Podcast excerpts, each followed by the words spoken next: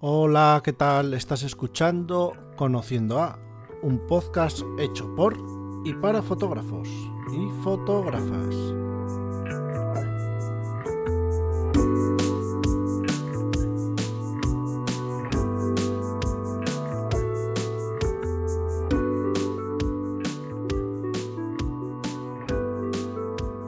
Bueno, pues ¿quién ha venido hoy por aquí? ¿Quién ha venido hoy por aquí? Ha venido alguien que últimamente hace unos fotones que meten miedo, la verdad, como decimos aquí en Asturias. Pues ya sabes que si quieres escuchar la entrevista completa, debes pues apoyar el proyecto en iVoox de dos maneras. Puedes hacerlo haciéndote plus, apoyándonos a todos los que hacemos contenido en exclusiva para nuestros, nuestros oyentes, o apoyando el programa directamente en el botón apoyar. Y también tenemos la opción de carretedigital.com donde escucharás este podcast en la opción de carrete podcast.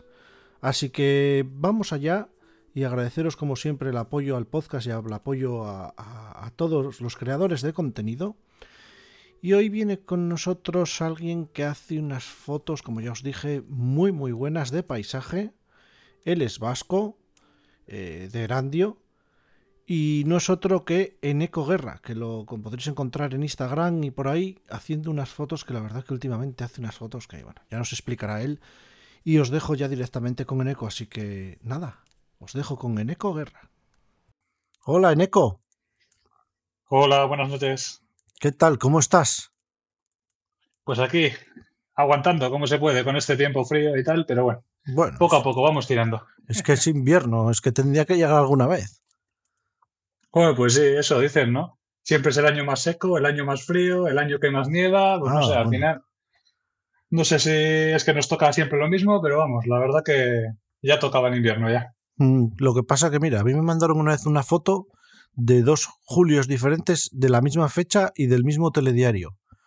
Y salía el del tiempo de Antena 3, ese que tiene tanta fama, diciendo que había 44 grados en Sevilla y ponía eh, de color amarillo. Y luego la siguiente foto era más Mm. actual y Sevilla tenía 39 y estaba en rojo ahí que parecía el infierno. Así que, así Pues ya ves. aquí en el norte es difícil, porque ¿tú de dónde eres? Yo de, bueno, ahora mismo vivo en Santurce, es un pueblo que está al lado de Bilbao, pero vamos, siempre me he movido por aquí, la verdad. Siempre he estado en, en pueblos por aquí cerca, pero siempre en torno a Bilbao. Es un sitio al final, yo soy de Erandio, un pueblo que está aquí en Vizcaya. Nací allí y la verdad que desde entonces pues siempre he estado por aquí, la verdad. ¿Y tu nombre completo cuál es? Sí, pues mi nombre es Eneco, que para el corrector del Word siempre ha sido Enero, pero bueno, aquí en el País Vasco es Eneco. Y luego mi apellido, pues Guerra, Ah, algo más normal ya. Sí, sí, sí, sí. Pero Es curioso eso del corrector. Bueno, estamos acostumbrados aquí, la verdad que el corrector hace de la suya siempre, pero bueno. Bueno, y, y tú eres un fotógrafo de naturaleza, pero eres un fotógrafo que hace unas fotos de, de naturaleza que a mí me llaman mucho la atención, ¿eh? Bueno, yo al final, cuando empecé a hacer fotos allá por el 2018, creo que fue, empecé haciendo pues tip- las típicas fotos de, pues, de las escapadas que haces pues, cuando sales el fin de semana y vas a visitar algún sitio, pues haces esas fotos un poco de foto turista, como yo, como yo suelo llamar. Y al final pues vas viendo que te va gustando más el paisaje, la naturaleza y pues vas tirando un poco, un poco más a eso, ¿no? Y al final las últimas fotos que he estado haciendo pues han sido, me he estado centrando un poco más que nada en panorámicas, sobre todo trabajo panorámico, ya sea de noche, amanecer, atardecer, de lo que sea, pero, so- pero ya te digo, sobre todo centrándome un poco en el paisaje panorámico, que es, un- que es lo que más me llama la atención en estos momentos. ¿Mm? ¿Y por qué te llama tanto la atención el paisaje panorámico? Sí, eh, pues es difícil de explicar, pero yo creo que es por la sensación que te da al ver una foto y que muchas veces te cuesta hasta ubicar en qué sitio está hecho la foto, ¿no? Tú puedes conocer un sitio muy bien, muy bien, como si fuese prácticamente tu casa, pero de repente llega el momento en el que ves una panorámica de ese sitio y es que te cambia la perspectiva completamente. El poder jugar con esos 360 grados y el colocar algo a la izquierda, que luego en la vida real tú tienes a la derecha, al final te crea un juego de perspectiva que no está acostumbrada, porque nosotros no vemos en panorámico, por así decirlo. Y no sé, me, me llama la atención, la verdad. Sí, ¿y has impreso alguna en casa o tienes alguna impresa en casa?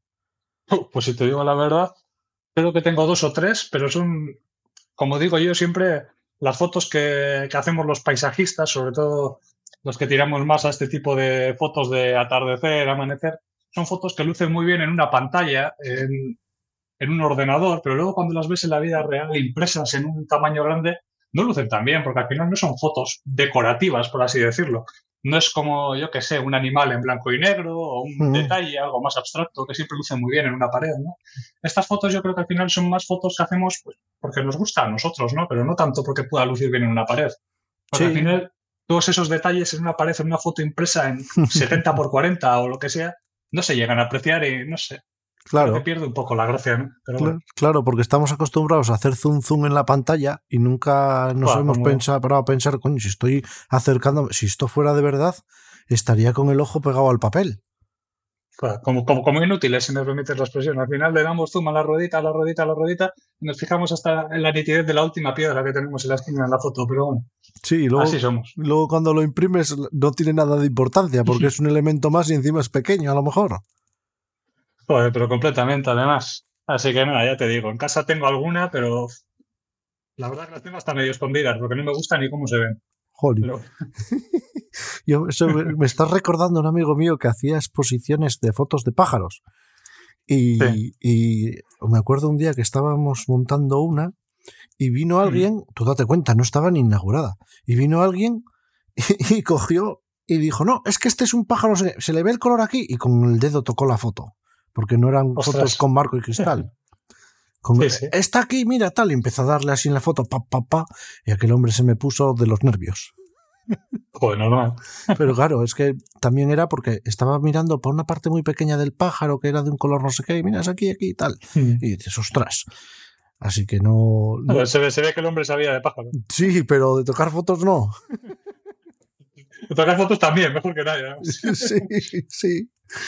Sí, pues a mí me encantan tus fotos, sobre todo estas fotos que haces de gran paisaje, porque podríamos llamarlo así, gran Mm. paisaje, encima panorámica, y sobre todo de montaña.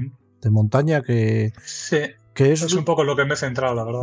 Y la verdad que lo haces muy bien. Así que, si te parece, podemos dejar esto aquí. En- y el que te quiera conocer un poco más, pues que escuche la segunda parte de la entrevista. Venga, hecho. Muy bien, Eneco. Pues nos vemos en un ratito.